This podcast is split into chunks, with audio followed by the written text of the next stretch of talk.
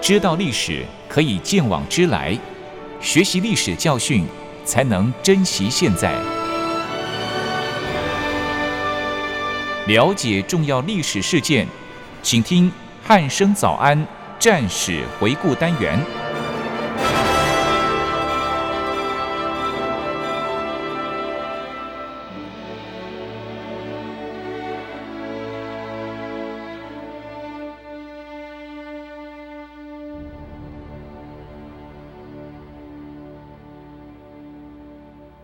各位听众朋友，您好，欢迎收听今天的战史回顾单元，我是一鸣。今天一样邀请到国防大学的傅明正老师来到节目当中。老师你好，一鸣好，各位听众朋友，大家好。嗯，老师，我们这一集呢也要继续延续上一集的这个战史内容哦。老师，我记得当时是有提到说，这个蒋委员长他在作战之前还要提醒着说，哎，日本的军营呢都是用这个钢筋水泥做的，很坚固哦。是，对，那好像最后也真的发生了，就是蒋委员长他所担心的事情哦。张治中将军好像在淞沪作战的初期啊、哦，对日军的基地，他其实是一直攻不下来的哦。是对，那这个部分是不是再麻烦老师跟听众朋友叙述一下呢？好了，一鸣。那其实，在淞沪会战当时初期的围歼战中，国军最主要的目标是要趁着日本在上海的兵力还很薄弱的时候，嗯利用这个时机，看看能否把日军在上海以及长江的基地给全部摧毁。是因为当时日本在上海这个地区，其实只有数千名的海军陆战队士兵，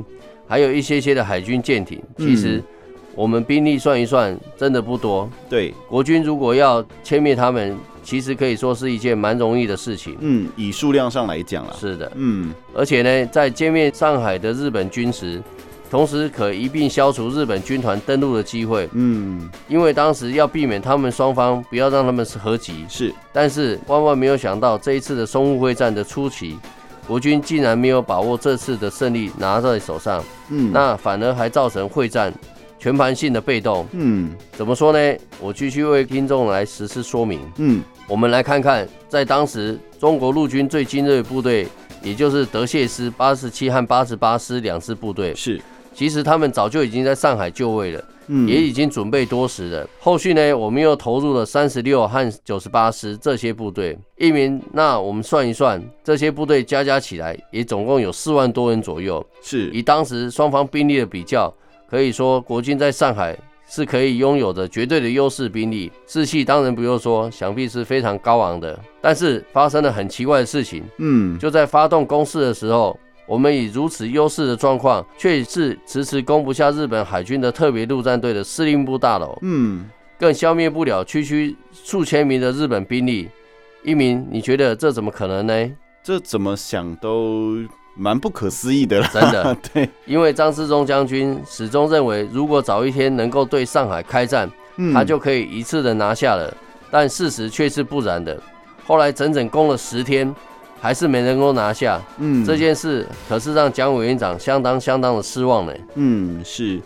老师，这个部分哦，难道是真的就像蒋委员长前面所担心的一样？呃，因为他用钢筋水泥做的，然后诶、所以比较坚固一点，所以真的真的只是因为这样子就围歼不下吗？ 可以请老师说明一下。好，一鸣，其实日军在上海的据点之所以一直久攻不下，是有它的原因的。因为在当时日本的这些司令部大楼的外墙，其实光是墙壁的厚度就超过了一公尺。嗯，而且几乎都是钢筋水泥来建造，是硬度可以说是相当的硬啊。对，况且它不是一般的火炮弹药就可以贯穿的，还不仅仅如此，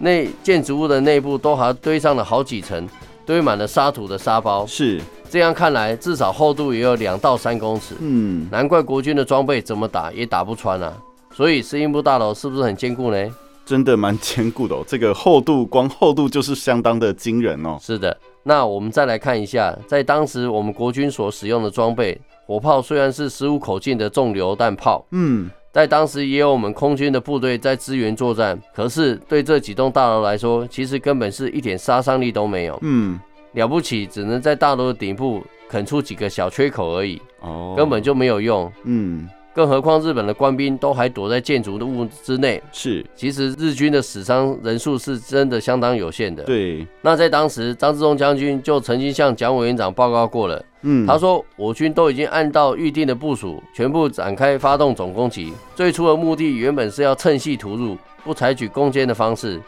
但是因为每一条路都是敌军的坚固障碍物在阻挡，而且还用战车作为活动的堡垒，最后不得已只能对目标来实施强攻啊。那我们从他们所回报的内容中来执行所谓的攻坚战的任务，除了训练是相当重要的之外，再来就是装备和武器了，因为这些作战不时会遇到很多的障碍，嗯例如是主角工事、是建筑物或是巷口的死角，这些地方都是很容易遭受到攻击的，嗯，所以说装备就更为重要了。是但是相对于张自忠将军的部队，他们并没有像样的攻城武器，像是穿甲弹嗯或烧鱼弹、这些特殊性的弹药，对，而且重炮的数量还少得可怜。在当时的国军，三门的榴弹炮，而且状况并不是很好的，其中有新的一门，但是因为涉及的状况非常激烈，膛线受损。那旧的两门呢，一门膛炸，一门还不能射击，所以火炮的状况可以说是奇差无比呢。嗯国军在这样拮据的状况之下，想要攻下日本陆战队的司令部大楼，一鸣，你看看谈何容易啊！对，真的是，其实就像老师这样讲的哦，就是日本的这个司令部大楼真的是坚固到一个不极能致对极致啊，两到三公尺哎、 是其实现在这样想象一下，两到三公尺的这个厚度哦，现代的建筑物应该是没有这个厚度啦。对嗯对对，对对对，当时日本的这个建造技术也是呃相当的厉害 哦。还不错啊。对，而哎且加上说这个国军的部队哦，其实我们所使用的这个武器呃不是那么的好，是对，而且也没有一些特殊的这种类似呃烧夷弹啊，或是比如可以穿就甲是弹，穿透力比较强一点的是这种炮弹是没有的。对对对，对，而且在这种状况下，想要攻打这个日本的这个司令部大楼，甚至是他们的建筑物，真的是不太可能哦。嗯，对，那后续老师是不是还有做一些部队的调整？这部分是不是再请老师说明一下呢？好的。那我们把场景再度拉回八月十二号的时候，是，在当时蒋委员长他确实也是做了组织上的调整。首先呢，他撤销了京沪警备区，并啊将张自忠的京沪警卫军啊改成啊第九集团军。那在第十四日以后呢，又陆续增加了三十六和九十八师两支部队。这个集团军呢，主要是负责、啊、淞沪围歼战的任务。那在隔一天呢，也就是八月十三号，又将啊张发奎的将这边区军改编为啊第八集团军。是，那他主要是负责守备杭州湾北岸一直到啊浦东这一线的沿海地区，嗯，还要保障第九集团军的侧翼安全。是，所以说，当时的部队可以说是整个都调整到了定位。嗯，在当天呢，蒋委员长就下达了正式的作战命令。他首先要第九集团军在十四日的拂晓时段对虹口还有杨树浦来发动攻击，隔一天则是出动了空军的部队，配合陆军的协同作战，并且还要求海军部队配合封锁江阴的江面，嗯，不准有日军的军舰来支援。所以当时可以说是动员了陆、海、空军的三军部队来实施联合作战。是，最后还指示了十八军的军长罗卓英，要他把部队由啊平汉线转向吴县。刚刚来看，大致上整个战局的布局都已经到达定位了，嗯，现在就等候大战的开始。是，所以从十二日的晚上一直到十三日的上午，这短短的十几个小时里面，中日双方的军队可以说是相当的紧张的。嗯，战争随时都可能爆发，在当时，中国军队确实都已经把日本的部队给团团的包围了。对，只要下达命令即可进攻接战了。嗯，也因此，上海日本陆战队每个都相当的紧张，是，战战兢兢的。陆战队司令大川内传七的少将还把八月十二号的晚上下达的作战准备命令，要全部的部队都到达自己的岗位，把守嗯各自的阵地，准备迎战。所以说，在当时确实情势是相当相当的紧张的。是，其实这个状况哦，真的是蛮紧急的哦，因为毕竟日本军队它是被这个团团包围的这个状况哦，所以其实他们当然会很紧张，哎因为我没有地方可以逃了。 对是对，想必他们一定是内心相当的紧张跟不安哦。那是当然，这个也马上下令说，哎、要接战，要准备，大家要坚守岗位哦。对，那这个状况呢，其实。呃，这个大家看起来都很紧张，而且感觉就是一触即发的。对，那这边呢就不得不问一个问题：老师，这时候是谁开了第一枪呢？一鸣，其实在这八一三的淞沪会战，到底是什么时间拉开序幕的呢？嗯又是谁打响第一枪？其实到这个时候，真的还是众说纷纭的，是因为说法真的真的有非常多种。哦但是我们若从历史的资料来看，嗯，大致上可以描述一下在那个时候的现场场景，可能要请各位听众发挥一下想象力。是在那时候的情况，大概是八月十三日的上午左右，有一一小队的日本海军特别陆战队员，从啊天通安的车站要越过淞沪铁路进入宝山路，并且向当时的西宝新路的附近来实施攻击。嗯那这个时候在那边驻守的国军部队是上海保安总团，保安总团看到有日军过来，是想必是立即还击，嗯，所以双方就大概这大概这样对射了二十分钟左右。是射击后，双方很快就停火了。嗯但是十点左右，日本陆陆续续又有许多小分队开始从鸠山路、宝山路、嗯田同安的车站这些地方，陆陆续续向中国保安部队发动了进攻。是但是还是被国军给击退了。在这天上午，大家都可以听到闸北的各街道都是枪声，但是时间都不长，嗯一直到了下午四点左右，日军的大炮和黄浦江上的舰炮就开始持续轰炸闸北和江湾了。嗯这个时候，国军的第八十八师就无法容忍，就开始要出击了。是首先是驻守在宝山路附近的八十八师的两六两旅，当时的旅长叫彭拱英，嗯那还有五两三团和第一营，他们就冒着炮火的危险，持续的向前搜索前进。嗯后来在八字桥上遭遇了一支日本的部队，击退他们之后，就收复了八字桥。嗯后续呢就没有再发生冲突了，所以在当天的晚上，上海是没有作战的。哦那一名，我们可以再回顾到日军在八月九号所发生的虹桥机场事件。是在这之后呢，日本海军就持续的向上海来增援，也常常做出一些越界的举动。嗯因为在当时为了要避免冲突，我们就从华界和日租界的分界开始后退。在当时的中日，其实要实际控制的范围已经是从北四川路一直移到了京沪铁路。嗯后来没有办法，国军为了要准备战斗，又恢复了部分原本后撤的地方，但是呢，相关的攻势其实还是主要是建立在淞沪铁路的西北边。是所以刚刚说的十三日上午所发生的冲突事件，其实是发生在淞沪铁路的西侧。所以无论是谁先打响第一枪的，嗯其实都是由于日军越界挑衅所造成的。是在中国的立场，其实都是自卫反击。嗯但是在下午的八字桥所发生的冲突，也就是在日军炮击后所发生的，那这次国军开枪的可能性是比较大的。嗯但是在八字桥也是在华界，所以我们从战略上来看，即使是国军先开枪，但是还是属于自卫性的还击啊。嗯，是，其实这个当时的这个状况，可以说是各地区都有小部分的这种小小的这个战斗枪枪战啊， 对对，就是小部队的这种战斗哦、嗯对，那真的当时呢，就像老师讲到，哎、就是因为你日军越界了嘛，是对，所以我才要开枪还击嘛。那你都进到我家了，家我门不口了，我不把你赶出去， 我要干嘛？是对对，那其实这个当时哦，国军应该真的是忍无可忍，最后才对这个八字桥做出进攻的行为哦。老师，那淞沪会战以这个时间点来看，序幕应该是从这个十四号开始才对吧？那另外再请老师为听众叙述一下后续又发生了哪一些事情呢？好的，一鸣，没错，在八月十四号的时候，中国的空军就已经到达上海地区来协同作战了。嗯，空军首先是对在虹口的日军司令部大楼开始实施轰炸，再来还对停泊在黄浦江上面的第三舰队的出云号来实施攻击。是，当然，后续还有一些零星的攻击任务。我们在这样的空中轰炸的任务下，淞沪会战其实就这样展开了。嗯，我们相信，在刚刚的叙述说明中，我们一直都是采取主动作战的，跟往往日军作战的模式较为不同。嗯，之前日本的飞机都是先飞到我们的上空来对我们实施轰炸，嗯，那这一次我们的空军抢先一步，先行的出动了，其实是打得日本有点措手不及的，同时也是震撼了海内外。是，那这是空军的部分，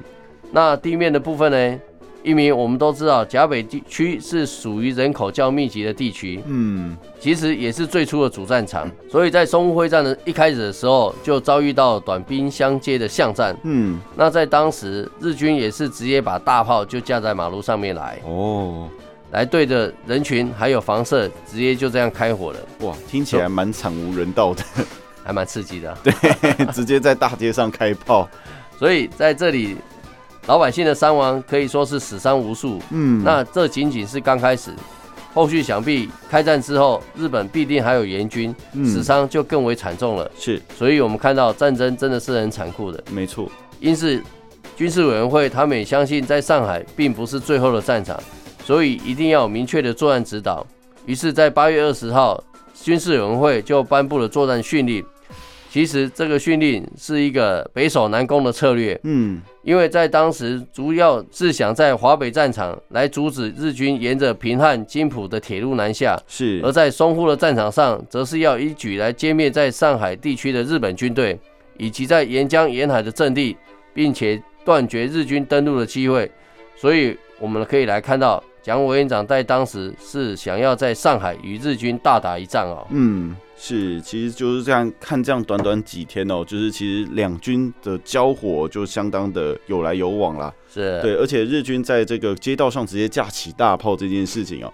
诶，可以说是他们应该算算是杀红了眼吧，因为直接这样子在街道上架起大炮，想必一定会伤及非常多的无辜哦。无辜。，对，那其实这个上海地区后续呢，这个短短几天之内就涌进了很多国军哦，那可以说是风云变色哦、那想必国军的主动跟日本所想的应该有一点点的落差啦，因为毕竟以往的经验来看，国军都是相对起来比较被动一些哦。是对，那老师当时日本究竟是如何去应对呢？我相信应该不会真的就是这样被围住，然后坐以待毙吧？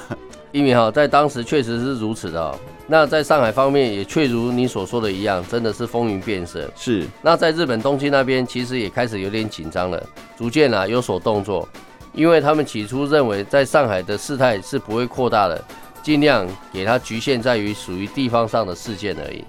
也因此，在那个时候，日本参谋本部那边，他们的战略规划一直都是在防范北方的苏联，是，其实这才是他们重点，哦所以一直不希望把兵力分散到上海地区来。嗯，我们可以从八月十号日本所召开的的会议中发现，当时参谋本部的作战部长石原完了，他就强烈的表达反对，是不想派兵到上海去。但是呢，在当时的陆军大臣杉山元又主张应该派兵护侨，哦，所以以这两个意见是有所冲突的。嗯，那在海军大臣米光内政，他也来插一脚，哦，他认为也应该要慎重行事，是，但是还是要派兵护侨。嗯，可见的，在当时，光是要不要派兵去护侨这件事情，在会议上其实就已经吵得不可开交了。嗯，虽然吵成这样，但是最后还是同意了派遣兵力去上海。是，在当时，华北的战局表面上看起来是看似平静，嗯，但是还是有点蠢蠢欲动的。哦，在日本参谋本部的几位主要干部一直在思考着，究竟是以上海为重点，还是以华北为重点。是，但是后来呢，他们又从了近期的种种几个因素来研判，嗯，发现到苏联自己的内部状况好像也不是很好，对，所以日本认为在现阶段应该不会对日本采取军事行动才对。哦，所以到了八月十二号的晚上，又举行了四项会议。嗯，在会议中，首先由海军大臣就要求派遣陆军部队在上海地区。那其他的三大臣也认为事态已经到了这个地步，出兵是不得已的状况。是，也于是，在十三号的上午又召开了一次的阁议，就正式同意了要派遣陆军到上海去援助了。是，所以可以看到，在当时的日本还是认为苏联才是他们第一的假想敌啊。嗯，是。其实日本呢，真的一直以来他们的重点一直都摆在苏联身苏联上，部分嗯因为他们其实都认为，哎、中国其实啊、反正你也没资格跟我打啦。 对，其实他们的想法是这样子的、哦。对，这其实我们在这个前几集的节目中有好几次的提到这件事情哦。对，那当然最后他们派兵。感觉，尤其是在这个八月十二号的晚上召开了所谓的四项会议哦，那讨论的结果最后也是决定要派陆军前去援助、哦。对但是这一次去好像只是为了要去护侨，而不是要真正的开打哦。是那这个部分是不是再请老师说明一下呢？好的，一鸣没错哈、啊那在当时的会议上，刚刚就已经说要派兵了。嗯，过了没有多久，中日双方就在上海地区开火了。哦就当时一个状况，还在讨论派兵恰不恰当，已经不是太大的争议问题了。嗯不过还是有一个人始终的信念，还是坚持着要不要派兵。嗯，一鸣，你要不要猜猜是谁呢？诶、老师，我猜应该是那位作战部长石原莞尔吧，因为他其实从头到尾都是反对的哦。没错，就是他。嗯我们可以根据当时的军令部的次长的记录中可以看到，在十三号的晚上，参谋本部第三课正在忙着实施作战部署的时候，嗯在当时的作战部长石原莞尔，他就走进了办公室里面，他特别对于派遣陆军这件事还是感到相当的不满，是嘴里面还是相当的念念有词。嗯我们就不难看出，其实他的不满还是有反对的哦，对但是还是无法影响到啊、派兵增援的事情的发生。对，因为已经势在必行。是。对，隔一天，也就是八月十四号，东京就下令要动员第三、十一跟第十四师团分别到达上海和青岛部分地区去增援。嗯各地点呢都派遣了一个半的师团去前往。对，那在当天，中国的空军就已经飞到了上海去实施轰炸。嗯东京遇到这样的举动呢，晚上又召开了会议。是那在会议上就决定要派遣陆军到上海去作战，但是日本政府还是继续的发表声明，嗯还是能够期待中日合作，不希望发展成全面性的战争，是想努力的来结束这样的事件。嗯后来过了一天，在十五日的时候，日本政府就正式的发表声明，它主要是说日本帝国已经到达无法容忍的限度，嗯为了应承那支那军的暴烈，嗯促使日南京政府反省，现今不得不采取断然之措施。嗯那么我们来看看这个声明，日本出兵的主要是为了应承中国军队，目的是促使南京政府反省，其实好像是没有什么道理的吧？听起来蛮吊诡的啦。是。嗯过了没有多久之后，东京又发布了《临参令》第七十三号命令，嗯正式组建了上海派遣军，由啊松井石根大将来担任司令官，率领着增援部队前往上海。那这个时候，日本其实还是想延续不扩大的方针，是可是呢，上海派遣军的任务又很奇怪。他说要协助海军扫荡、击灭上海附近的中国军，嗯占领上海以及北方的地区之要线，保护日本的侨民。那到底是要护侨还是击灭，又要占领？这些话语其实都是蛮冲突跟矛盾的啊、嗯，对，这我们知道这个一支作战部队哦，如果它有两个以上复数的目的哦，其实会呃在兵法上在用的时候，其实是比较要避免的一个状况哦。 多重目标及多重选择。是没错，就是一支部队其实不太能做那么多事情啊。对，一件事情做好就好了、就 哦。很难了，对，没错。那老师其实，在刚刚前面的说明当中哦，有提到说他是要应承这个支那军的暴力，然后促使南京政府反省哦。这个听起来真的是相当的吊诡哦。是但是他这样子的说法，听说日本内部还是有一些不同的见解，是吗？是的，一名在当时呢，陆军大臣杉山元认为说，应该要坚持不扩大的方针，是，并且努力的早日来解决这个事变。尽管已经上上海实施派兵了，改变了事事变的本质，嗯，但是还是要不认为事件的条件已经升级为全面战争了，嗯，将目标转变为要打倒南京政府了。哦，而参谋本部的作战部长石原莞尔，他仍然是坚持自己一贯的态度，嗯，，对于派兵是很消极的，是，不愿意把战场扩大到华东地区。他认为这件事情了不起就是赔钱给日侨，要大家不要忘记了北面还有敌人，嗯，其实也不无他的道理啊。嗯，还有一个就是与石原的想法完全相反的，就是上海派遣军的司令官松井石根，他是一个要主战派和扩大派的人。嗯，他对于上海的派遣军的任务被限定是鹰场和护桥，仅仅派遣不足两个师团到上海去，其实他是相当不满的。嗯，他认为应该是要派遣五到六个师团去，这样才能够速战速决啊。是，所以一鸣我们可以看到，其实日本内部的声音其实还是相当多的。但是呢，后来从战后的检讨可以看出，日军其其实当初就没有预料到中国已经集中兵力到上海了。嗯，是，其实这个日本内部的这个声音哦，这个可以说是蛮多的哦、像这个石原莞尔，他其实就想到的就是，哎、苏联其实还在北面，对，对我们主要的敌人应该是他，不是中国。第一假想敌还是苏联，对，所以他主张的有其实是有他的道理啊，因为是毕竟苏联当时的这个国际形势看起来，其实它真的是一个蛮强大的国家哦。国力算比我们还大。对对，当时的这个比较起来的话啦，其实它的威胁程度对日本来讲比我们还要大哦。那是所以石原莞尔的想法不是不无道理哦，但是另外跟他相对应的这个松井石跟他的他是这个主战跟扩大派的这个想法，他其实也认为说，其实应该要早日解决中国。他也他的想法也不是没有道理，对这种这种程度来看起来，哎、如果早日解决中国，我可以专心面对北方，是，这样也是可以的啊、也是合理的啦。也是合理的，只是就不历史我们是就是不能说哎、诶有一个假定论是，对，那我们当然就是以事实来看啊。对，那这个不同的声音呢，最后也是造就了这样子的结果，就是派了不足两个师的这个兵力兵到团上海。 是，对，其实也一方面，那个松井石根也认为，哎、其实这个人不是很多，应该要多一点，我才能对速战速决啊。真的对，但是还是有人认为，哎、其实连这两个师都不应该拍， 对，所以其实最后这个不同的声音造就了这样子的结果。那最后老师要不要利用一点时间帮我们做一下补充呢？好的，那对于上海之战，不仅仅是松井石根这样的认为，其实关东军的态度也是如此的。其实关东军从七七事变之后就开始执于东京的不扩大和当地解决的方针。嗯，关东军的司令官植田谦吉就认为，用必要的兵力采取断然的措施。是他主张迅速在短期内的行动，向上海、山东各派遣有力的兵团，同时摧毁空军中国的空军，嗯，把目标集中在击灭华北的中央军，彻底讨伐南京的政权，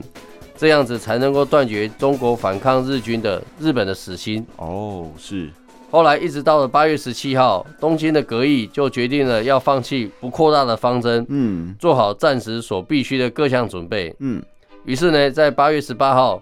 第三师团还有第十一师团，则是由藤田进和啊三四中武两个中将来带领，登上了海军的舰艇，分成两个梯次。这个时候，日本才中动真正出动了他们精锐的部队来上海实施增援啊。嗯，是，其实今天在经过老师的说明哦，可以说是这个淞沪会战的初期哦，可以说是打的嗯你来我往啦。哎，对，而且这个国军的部分呢，可以说是打得蛮辛苦的哦、虽然优势就是这个兵力的数量远高于日军，但是还是没有办法很迅速的结束这场战争哦。在装备的问题方面，你对，当时可以看出，当时中国这个装国军所使用的装备真的是蛮多的问题需要去嗯去升解决级的，对，可能需要升级啦。是是对升级，对，需要升级一下哦。对，好，那今天的战史回顾单元就到这里，我们下次再会喽，拜拜。谢谢各位听众。